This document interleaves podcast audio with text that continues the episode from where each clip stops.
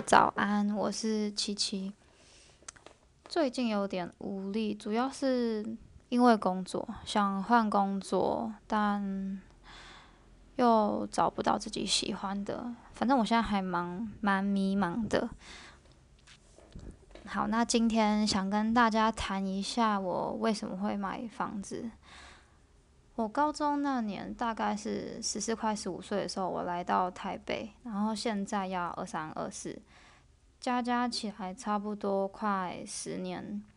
那个时候都是住租房子，然后有也有住学校的宿舍，中间其实就一直很想要有一个自己的窝。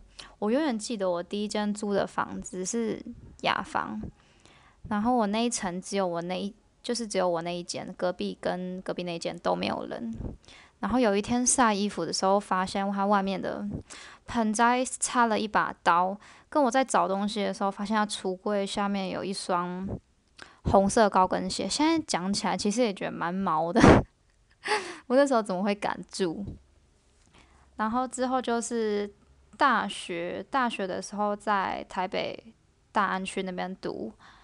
大学我租的第一间就是浴室门会卡住，有很多的分租套房，就是浴室门刚会刚好会卡在那个脸盆那边，然后我那间浴室门就是上厕所关不起来，洗澡的时候也关不起来，非常妙。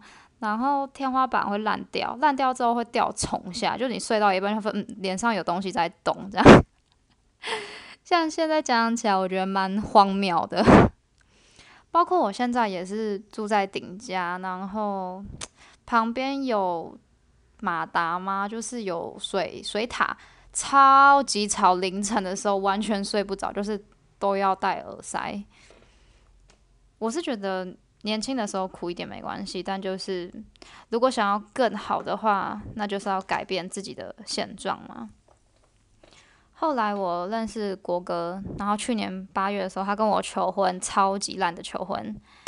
我一直要求他要重新求婚。反正八月之后，我们就开始看房啦。然后当然绝对是处处碰壁，然后加上又是新手，代销会一直叫你带带爸妈来看，或者是开价都开得很高，甚至高过于他在五九一等的价钱。就是要谈的时候。中间就是非常困难，我的中间当然也有放弃过，然后后来是有遇到一间一起买房的网友，他丢给我一个非常好的物件，然后他说他也在谈，然后他预算跟我差不多，问我要不要谈谈看。其实我那时候非常感谢他，因为这么便宜的价格，其实本来就已经很难买，然后他还愿意把那个资讯分享给我，所以我又开始看房了。其中最大一个契机是我们预计搬到郭哥他阿妈的小公寓，一方面可以省房租，然后可以存钱，然后为我们的未来做打算。当然我是非常感谢，可是他们家的人觉得大门开的方向风水不太好，想要把位置重做。当下我听到的感觉就是就是大门啊，但是。这间房因为也不是我的，是他们家，所以我也是尊重他们家。他们家想怎么做的话，就是怎么做。可是我就是觉得说，钱应该花在刀口上，因为我们进去之后还要再可能还要再布置啊，重新装汽油漆，然后买家电那些，我觉得都是一笔预算。然后我们真的还有多的预算可以去负担这个改大门的位置吗？当下就是意识到，我觉得还是要有自己一个家比较好。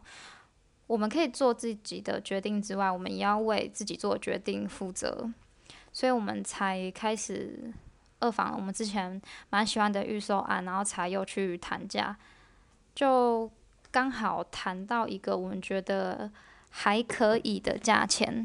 我自己是觉得没有很完美，但我后来就想说啊，签了也签了，不然怎么办？只能安慰自己，就是吸取这次的经验之后，如果有。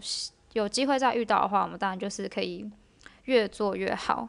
那现在的话，很多人都说我们二十几岁买的第一间，那可能之后生小孩之后会想换，但其实我没有很想生，可能是我现在年纪还也还没到，然后加上我们经济状况也说真的没有很好，光养房就已经很困难了，我们还要再养一个孩子，对我们的负担。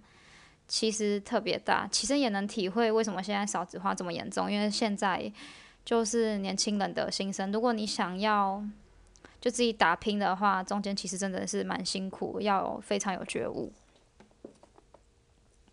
当然买了之后压力非常非常的大。其实买房子，然后到现在我瘦了大概两三公斤，我觉得郭哥也瘦了。然后加上现在我又想换工作，可是如果我的户头一直没有钱进来的话，我会非常的惶恐，因为我们现在就是要开始缴工程期款，我们每两三个月我们就要有一笔钱出去。嗯，做这个决定其实不容易，因为压力非常大，然后你的户头钱会不断减少，然后加上你要抓装潢，然后抓攒收款的话，真的是非常累。很多人都说，人决定人生大事是需要一个冲动，不管你买房子啊还是结婚，都是需要一个冲动的。可是我觉得，其实人生很多事情本来就是徒劳无功的。我觉得人生就像是一场。RPG 啊，就是能做的、能玩的越好，然后经验值越高，那就是当然越成功。把我现在是觉得把握我现在当下想做的事情，只要不要一直停在原地，我都觉得很好。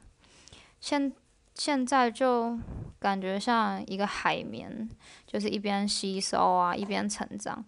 不过最近常常比较多是泄气的时候。人生很长，我觉得偶尔休息一下也可以，不要把自己逼得太紧。所以这就是大概为什么我会想买房的原因。感觉就听起来蛮幼稚的，也蛮没什么规划的，就纯粹只是想有想要有自己的一个窝，然后就开始抓紧预算，然后就买了第一间房子。时间蛮快，我们八月开始看，我们二月就签约了，所以时间加加起来差不多半年左右。很多人看房是大概看一两年、两三年的都有，那当然也有看时间更短的也有。买房子是一个契机，一个缘分，然后加上你可能也有去比较过后，你觉得啊，就是这一件了。就当下就有可能是下手，但不一定是最完美的。好，那下一集想直接带大家看一间预售屋，三二九其实是一个大档期，然后在这个档期会有非常多的建案推出来，不管是预售屋啊、新城屋啊，都会有非常多的建案推出。我这次想用声音记录下来，就是让大家可以用听的来了解。要怎么看一间预售屋？然后买预售屋的时候，你应该要注意哪一些事项？我觉得用声音记录其实还蛮有难度的，因为大部分的话都是要有图片，图片的话是直接对那个预售案最有感觉。然后他们还会有一些模型啊，图片跟模型应该是样啊，图片跟模型还有样品屋这三个应该是大家看预售物的时候最常会看的这三个这三种。没关系，那但我还是想要试试看，那就下集见啦，拜拜。